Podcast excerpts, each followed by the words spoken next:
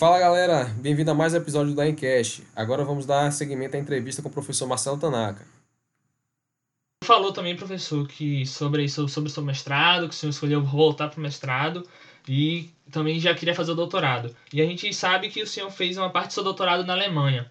Então a gente queria saber um pouco do senhor, como foi essa experiência do mestrado, qual foi a área que o senhor fez o mestrado, também do doutorado, como foi essa experiência e como surgiu essa oportunidade de fazer esse doutorado sanduíche lá na Alemanha e como foi essa experiência como surgiu ela. É, então, quando eu fui fazer o mestrado, né, primeiro que eu devo dizer como foi que eu escolhi o mestrado, né? Vocês ouviram aí que, que eu fui porque estava ali sem emprego, né? Procurando, fazendo entrevista e não conseguindo nada.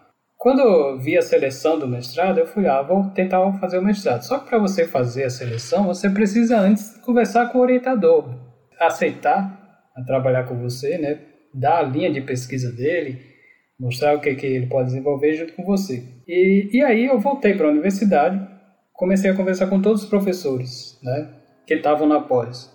Fui perguntando Cada um, é, o professor, tem interesse em participar da seleção, é, eu queria saber qual a área que o senhor está desenvolvendo, o senhor, a senhora, né, que tinha muita professora também lá. E aí cada um foi me mostrando, até que é, chegou, eu cheguei num professor lá, que era um professor que é o argentino Paladino, eu já conhecia a área dele, que era térmica e tal, e ele falou, ó oh, Marcelo, pelo que eu conheço de você, tem um professor novo aqui para te indicar, que, que ele se assemelha muito com o que você gosta, assim, que você já vem desenvolvendo na graduação, que é o professor Wallace. Curiosamente, eu não tive nenhuma aula com o professor Wallace na graduação. Chegou justamente no ano que eu me formei. E aí eu fui, conversei com o professor Wallace, conheci ele e tal, aí conversando com ele, professor, que esse trabalho, ele falou, ah, eu trabalho muito na área de controle, controle de sistema mecânico. Aí eu fiquei assim, eu não tive nada disso, pensando né, comigo na minha cabeça, não sei não vi isso na graduação, isso não existe né, na mecânica, como assim controle? Controle, a gente utiliza controle para fazer atuadores, né? Tem sensores e tudo mais. Aí eu fiquei assim lembrando do curso técnico, né?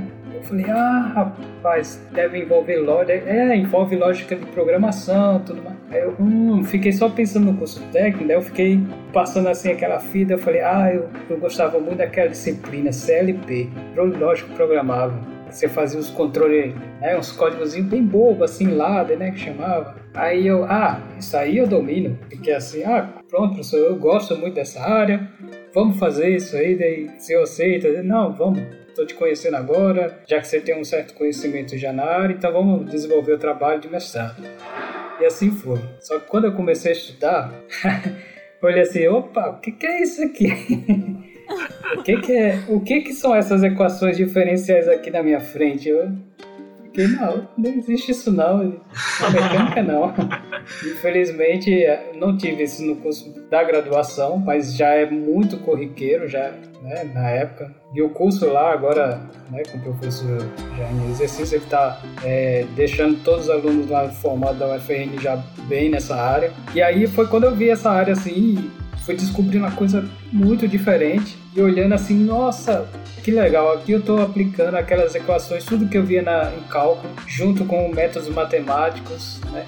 junto com álgebra linear e ainda utilizando lógica de programação aqui para fazer uma simulação, ver os gráficos aqui, ver a parte do atuador, depois mexer com, com o sistema de aquisição de dados para ir colocando em um sistema atuado, né? E vendo a, a resposta, modelando todo o sistema né, com equações, né, equação de movimento, equação diferencial, olhando assim dinâmica, cálculo, tudo, daí eu, nossa, que maravilha.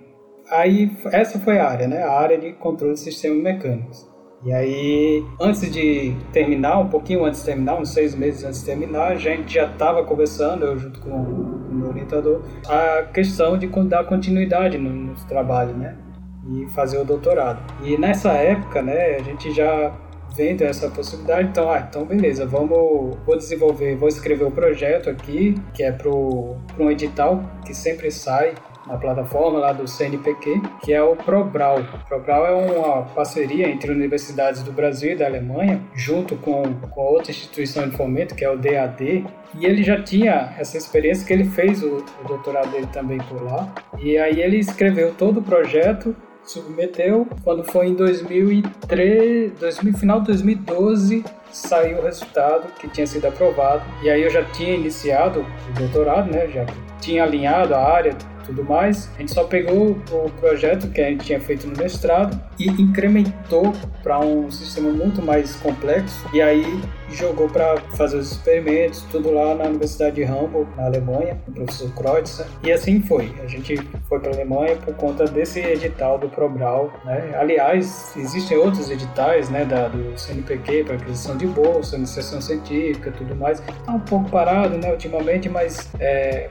é, normalmente se tem esses editais. E assim foi, foi, foi uma experiência muito boa. Acho que para mim foi a melhor experiência da minha vida. Ter morado um tempo fora, em outro país, uma cultura um pouco diferente da nossa, né? Ter estudado numa instituição, assim, com... Quando eu olho, assim, as coisas né, entre as nossas universidades, diferença está basicamente em estrutura física, laboratórios, salas de aula, espaço e tudo mais. Mas os alunos, os estudantes, os professores praticamente se assemelham em tudo. Os alunos também têm dificuldades, a, a forma dos professores ensinarem não muda muito, a forma daqui. A metodologia de, de avaliação também não, não muda muito. o que muda é alguns, lógico, o sistema lá, né, de avaliação, algumas coisas são diferentes daqui, mas enfim, a estrutura é o que mais destoa em relação a daqui e foi isso que foi muito proveitoso. Lógico que também a experiência de estar morando lá fora, conhecendo pessoas novas também, convivendo né, na sociedade diferente da sua, essa experiência é uma experiência da vida mesmo. E assim foi. Voltei né, do sanduíche, porque no sanduíche você inicia aqui, faz uma parte no exterior, volta para terminar aqui terminei nessa mesma área de controle de sistema mecânico, mais ligados a materiais inteligentes, então fiz a adaptação ali para minha tese, ficar toda nessa área nova né, de materiais, que também é uma área que está muito em alta. E assim foi. Essas foram as áreas aí da, da minha pós-graduação e a minha experiência lá. E só por curiosidade, professor, quais foram as, as, as suas teses né, específicas, só para citar mesmo, a tese de mestrado e a tese de doutorado no mestrado, né, que a gente chama, é, fala dissertação, a dissertação do, do mestrado foi controle de um sistema eletrohidráulico, é, utilizando controle não linear com é, técnicas de inteligência, inteligência, artificial, que foi a lógica fuzz. E o, o doutorado, eu comecei nessa mesma linha de pesquisa, né, já visando, porque assim, na época, ainda está assim lá, né, mas a, a área que tinha do doutorado era a área de tecnologia de materiais ou de contato, área de contato. Então é, eram essas duas áreas únicas do doutorado lá. Só que quando eu entrei no doutorado, estava tudo certo já para vir a avaliação do MEC e tudo e abrir outra área, que seria a mecânica computacional.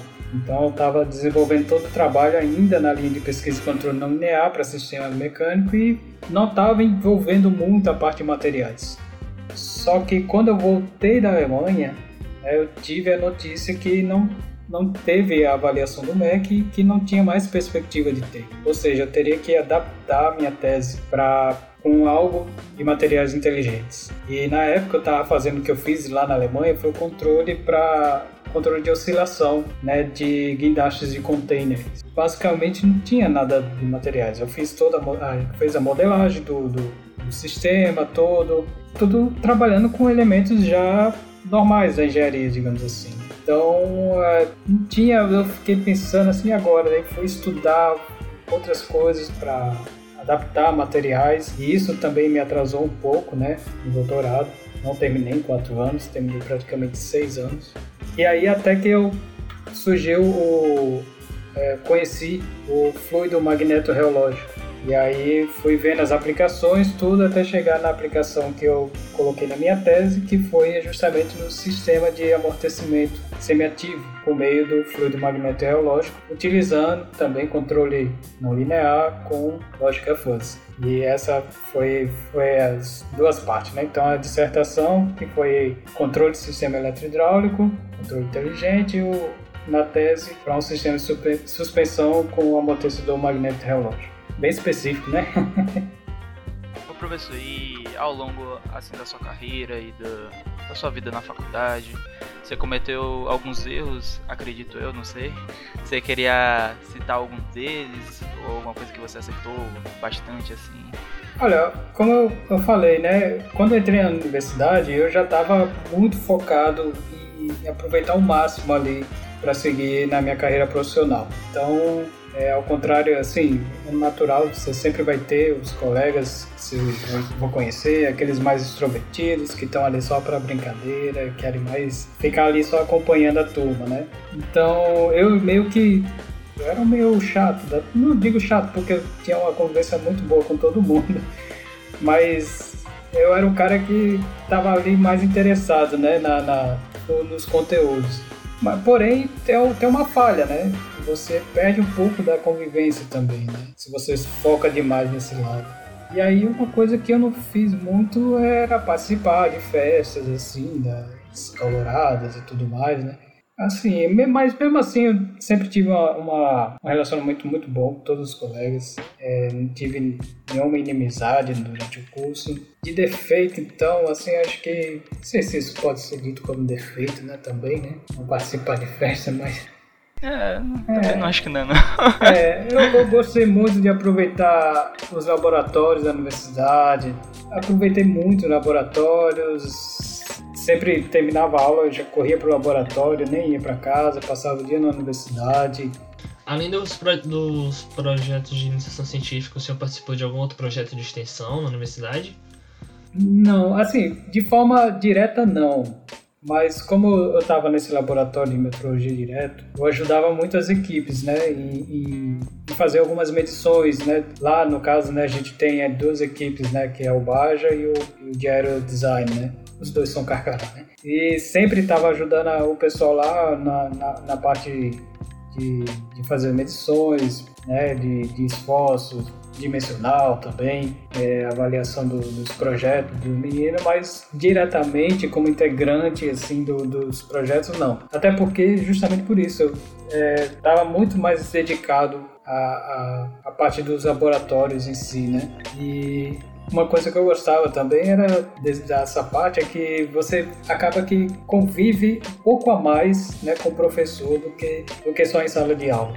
E isso também me fez ter um relacionamento muito bom com os professores da universidade. E, mas dos projetos em si, praticamente não, não participei diretamente muito não. Assim.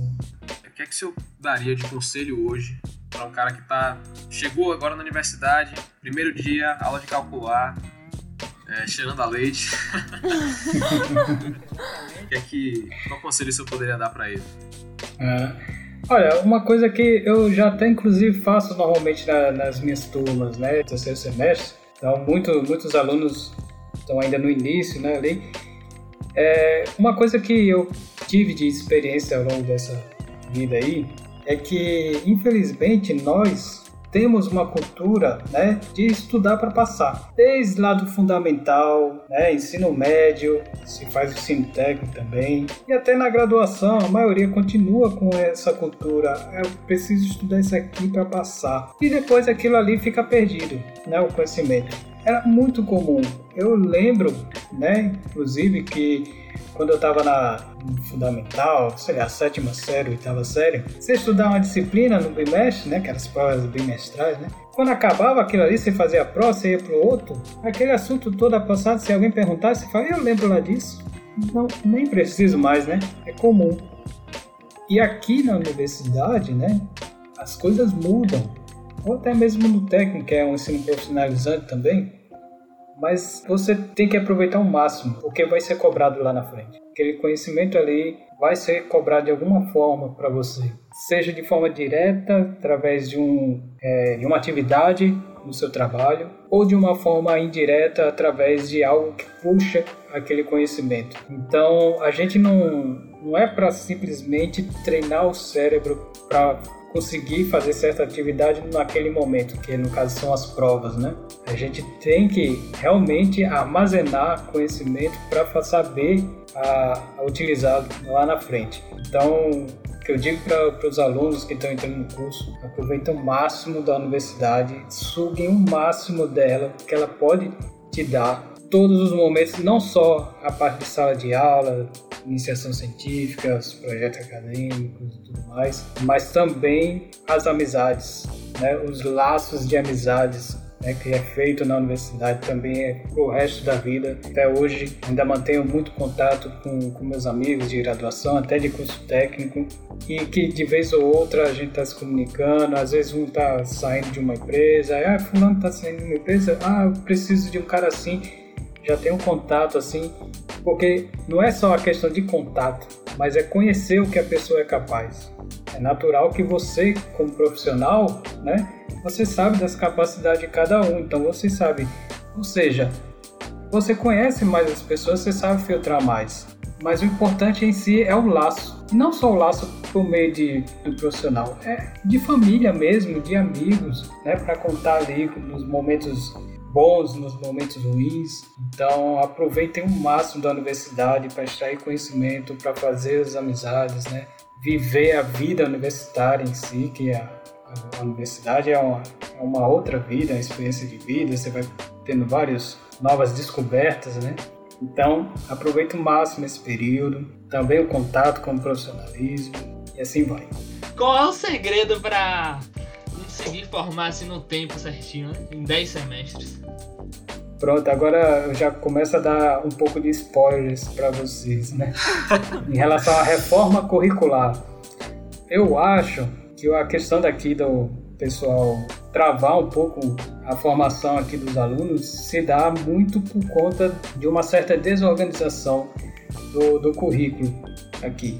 Lá na UFRN era um pouco diferente, já pela minha experiência lá como aluno, né?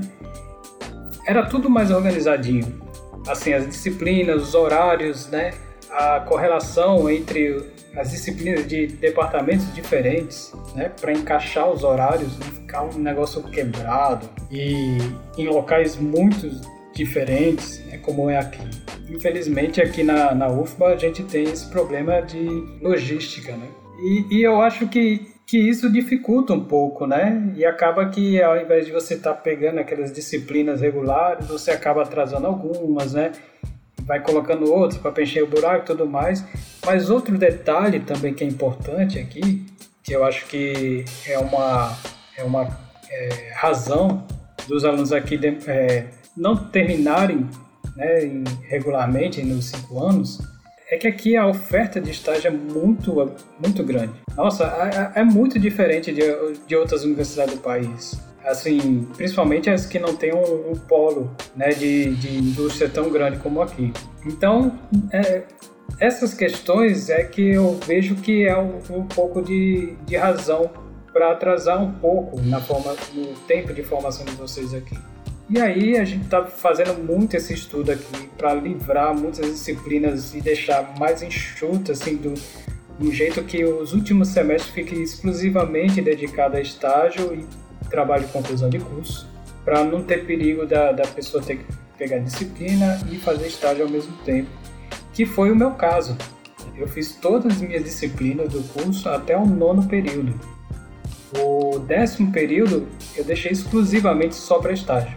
E assim eu fiz. Se eu quisesse, inclusive, aproveitar, que na, na época, né, na, UFRN, a gente podia aproveitar é, trabalhos né, ao longo de laboratório, né, como estágio, poderia terminar ali no nono período, quatro anos e meio.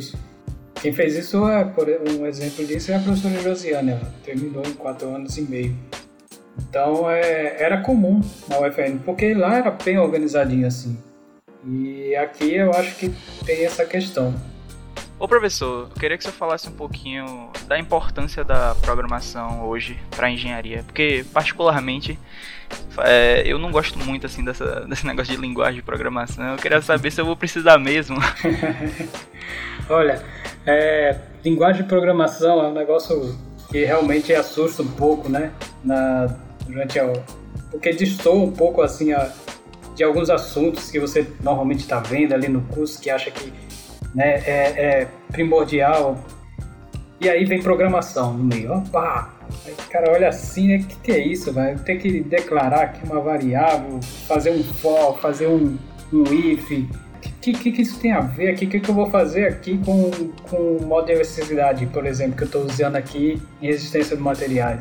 Então, a linguagem de programação né, entrou no currículo assim, de engenharia né, há bastante tempo, inclusive, né?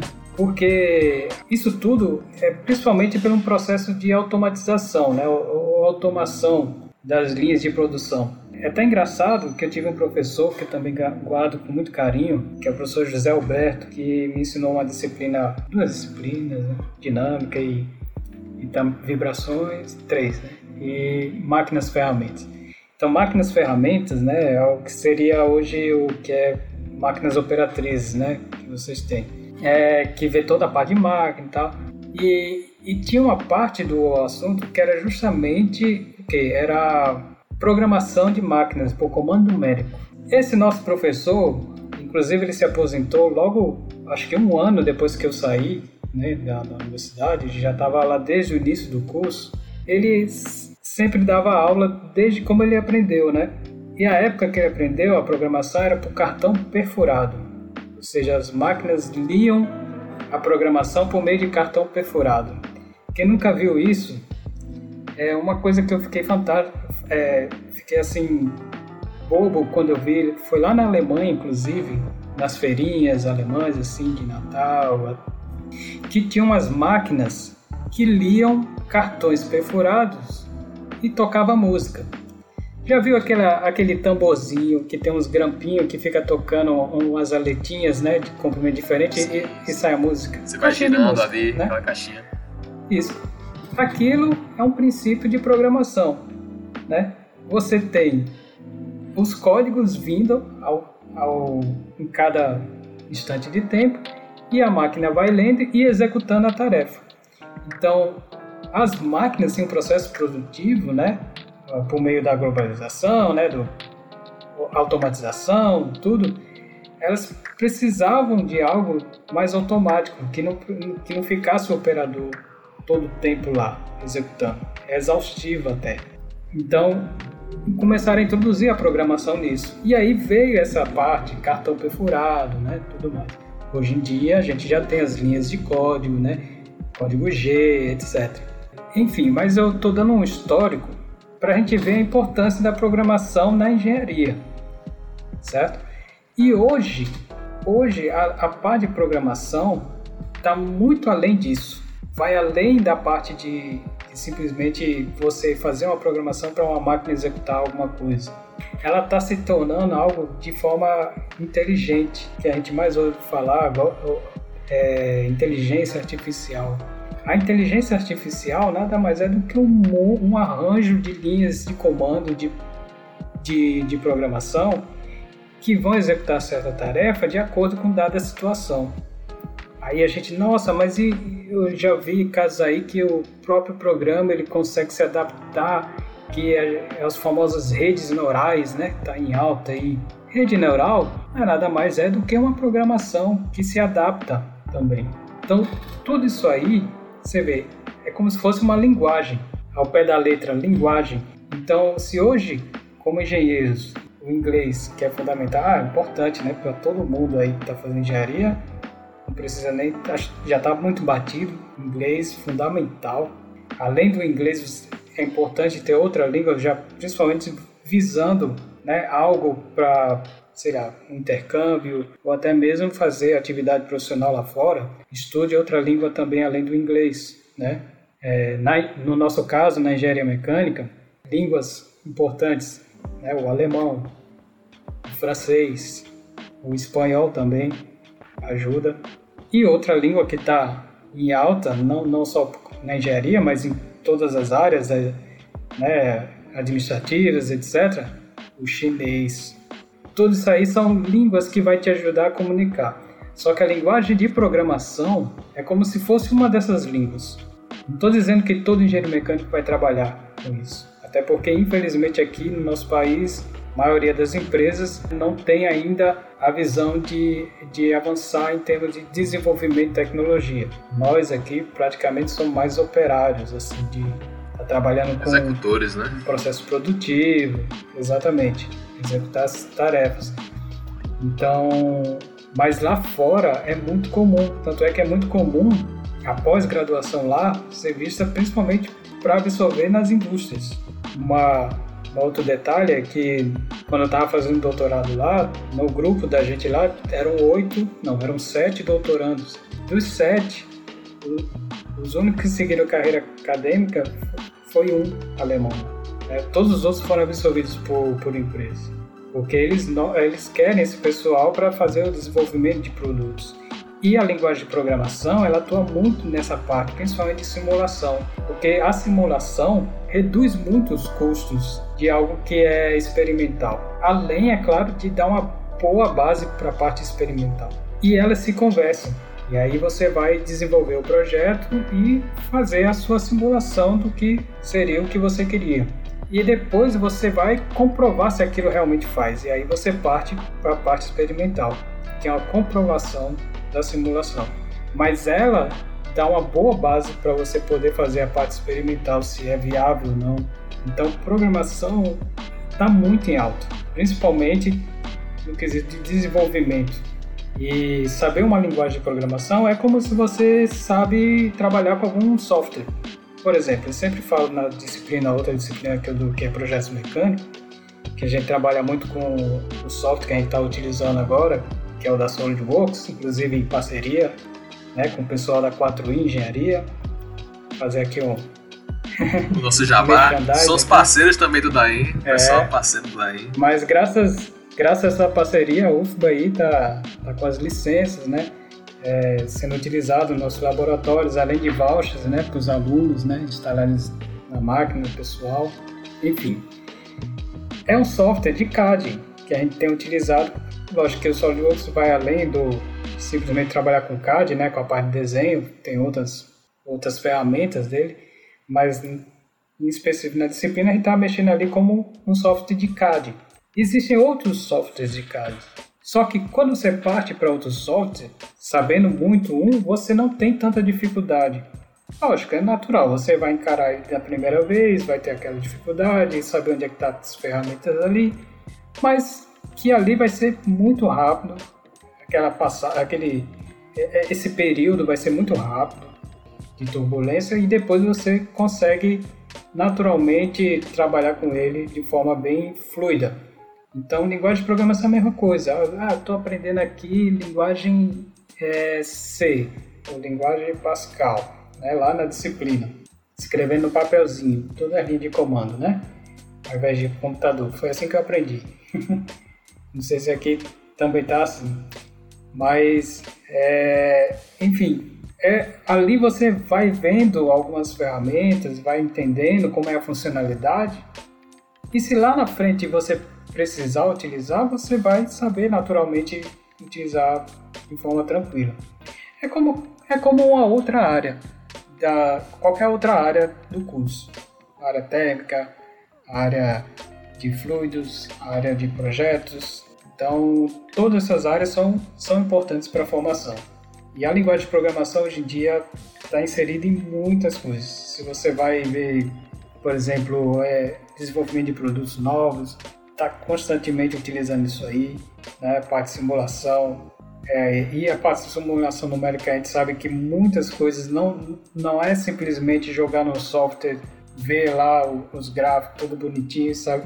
Interpretar aquilo ali. Você tem que realmente validar, saber se está realmente correto, fazer a análise analítica ali.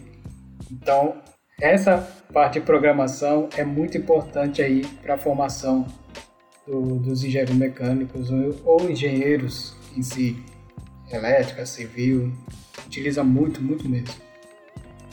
Para finalizar, né, gente queria ouvir de você nesse período de pandemia que a gente está vivendo, uma revolução aí dos processos produtivos, das formas de trabalho, né?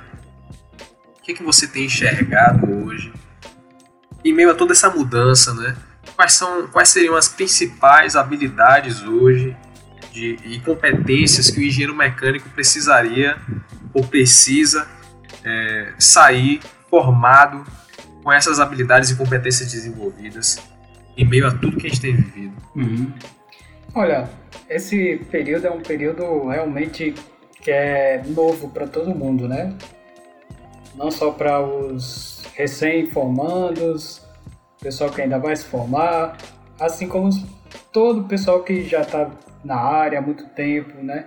É um, é um negócio realmente que se você tivesse até há pouco tempo atrás, o ano passado, nesse mesmo, nessa mesma data do ano passado, alguém imaginaria que algo desse tipo ocorreria, né? Ninguém. Mas também ao mesmo tempo, né, veio mostrando algo que é que a sociedade em si tem que repensar, né? Muitas muitas atividades a sociedade tem que repensar principalmente a, a, a, parte de, de riscos, né? Riscos de, de saúde no processo produtivo, risco de saúde no processo de comercialização, de é, ensino também, né? Que a gente está vivendo. Enfim, tudo, muitas coisas a gente tem que repensar. Para engenharias em si, para nós como engenheiros, eu acho que uma coisa que é importante é aprender ferramentas novas, né? principalmente para trabalho remoto. Eu acho que, que isso agora tem é, alavancado assim, uma avalanche né? de, de cursos, de metodologias. Né?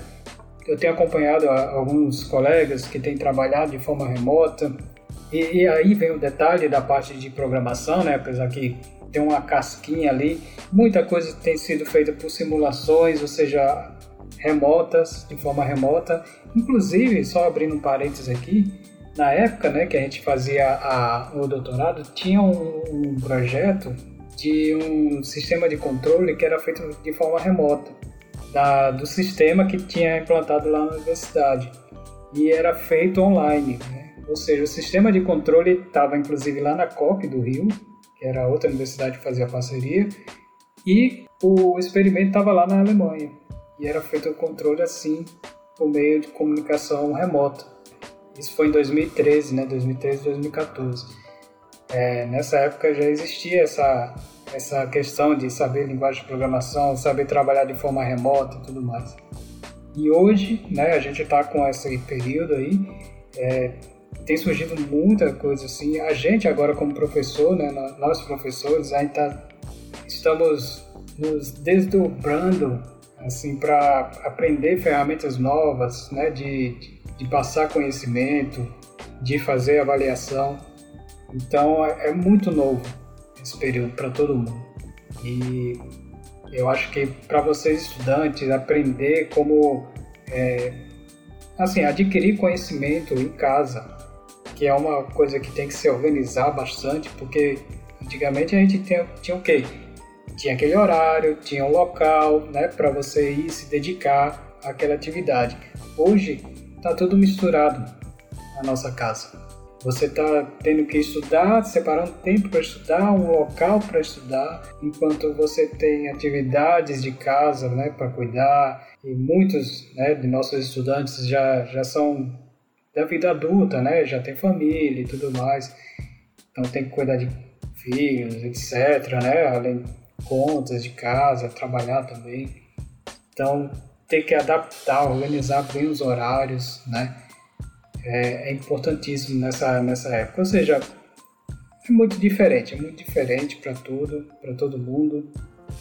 Não vai passar tão rápido, infelizmente, a gente já tem essa, esse, essa ideia aí, mas só que que a gente se adapte né, de, de forma mais tranquila, não sendo tão brusco assim ó, essa mudança, né?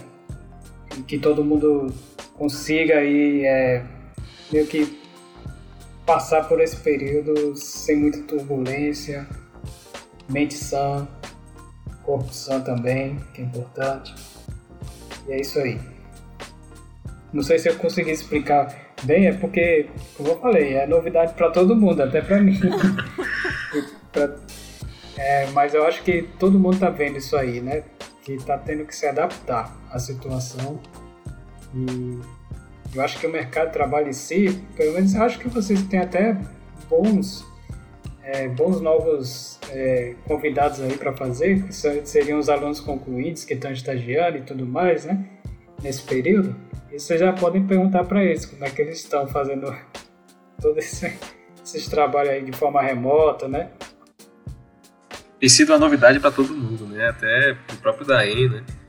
É, foi um período Sim, sim. que deu estopim para uma mudança, uma repaginação completa, até, até uma organização É, nossa. E, né? e há coisas que vêm para o bem, né? A gente vai se adaptando, descobrindo coisas novas. Por exemplo, é- essa iniciativa de vocês de criar o podcast, né? Eu acho que talvez, né, se não tivesse todo esse período Sim, assim certeza. não sei, né? Não sei, talvez não teve, tivesse surgido dessa forma, né? que, o que eu vejo também, né, que fica claro, né, como o senhor disse, é que eu, esse período de quarentena, né, e de pandemia não serviu somente para criar novas ferramentas, ele serviu para dar uma aceleração para ferramentas que já existiam, né? por exemplo, a, e, e deixar elas mais amplas, né, mais acessíveis, né, porque se tornou uma necessidade, não se tornou uma opção, né. Então, muitas coisas que a gente está vendo aí de rede social, né, de até a ferramenta podcast, a gente já conhecia, já já estava começando a encaminhar mais aqui, né, principalmente no Brasil, né, lá fora já era mais famoso. Né? Aham. Mas assim, esse ano, a quantidade de podcasts que surgiram, a quantidade de pessoas que foram inseridas na rede social, né, desse mercado que foi aberto amplamente, né? então a gente observa isso, né, que, que foi um período realmente de, de aceleração daquilo que já daquilo que já era uma tendência, né? Sim. Verdade, verdade. E dentro disso, professor, a gente queria agradecer demais também a presença do senhor aqui, né? A gente está fechando esse podcast aí em pandemia, num, num domingo, gravando num domingo, às, de noite. o professor aí conosco, é, nos prestigiando. Agradecer demais, professor, por todo o trabalho, toda a dedicação também. Né? A gente sabe que tem sido muito trabalho aí por parte do departamento para para montar o currículo, montar as aulas, né? não tem sido fácil, né? a gente tem acompanhado também do DAE. Agradecer demais aí essa, essa sua disponibilidade, sua participação e dizer que a casa aqui está aberta. Sempre que, sempre que quiser, queremos ouvir mais você, trazer, ouvir as, as mais linhas de pesquisa, mais bater um papo aqui com a gente sobre, sobre séries, sobre filmes aí, eu sei que o senhor gosta pra caramba. Jogar um COD, talvez? Ô, código. É, pois é. É, não, eu, eu que agradeço imensamente é, a todos vocês por, por, por esse convite. Fico muito honrado de participar aqui com, com vocês e acho que é, é muito bom. Eu, eu sempre tive um- uma relação muito aberta assim, com o estudante, gosto dessa proximidade também.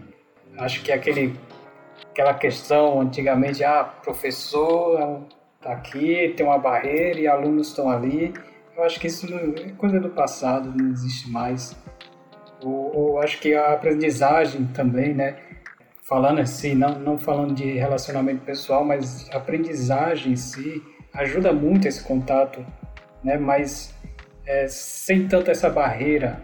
E é a, a conversa, o diálogo, se eu converso com vocês né, sobre um assunto específico de conhecimento da disciplina, eu acho que a absorção de- desse conhecimento é muito mais agradável, muito mais é, fixa mais também né, na memória de vocês, do que simplesmente chegar lá e tacar no quadro, não falar com ninguém, tá aqui o assunto, acabou, se tiver dúvida, vai ver no livro, e é isso aí.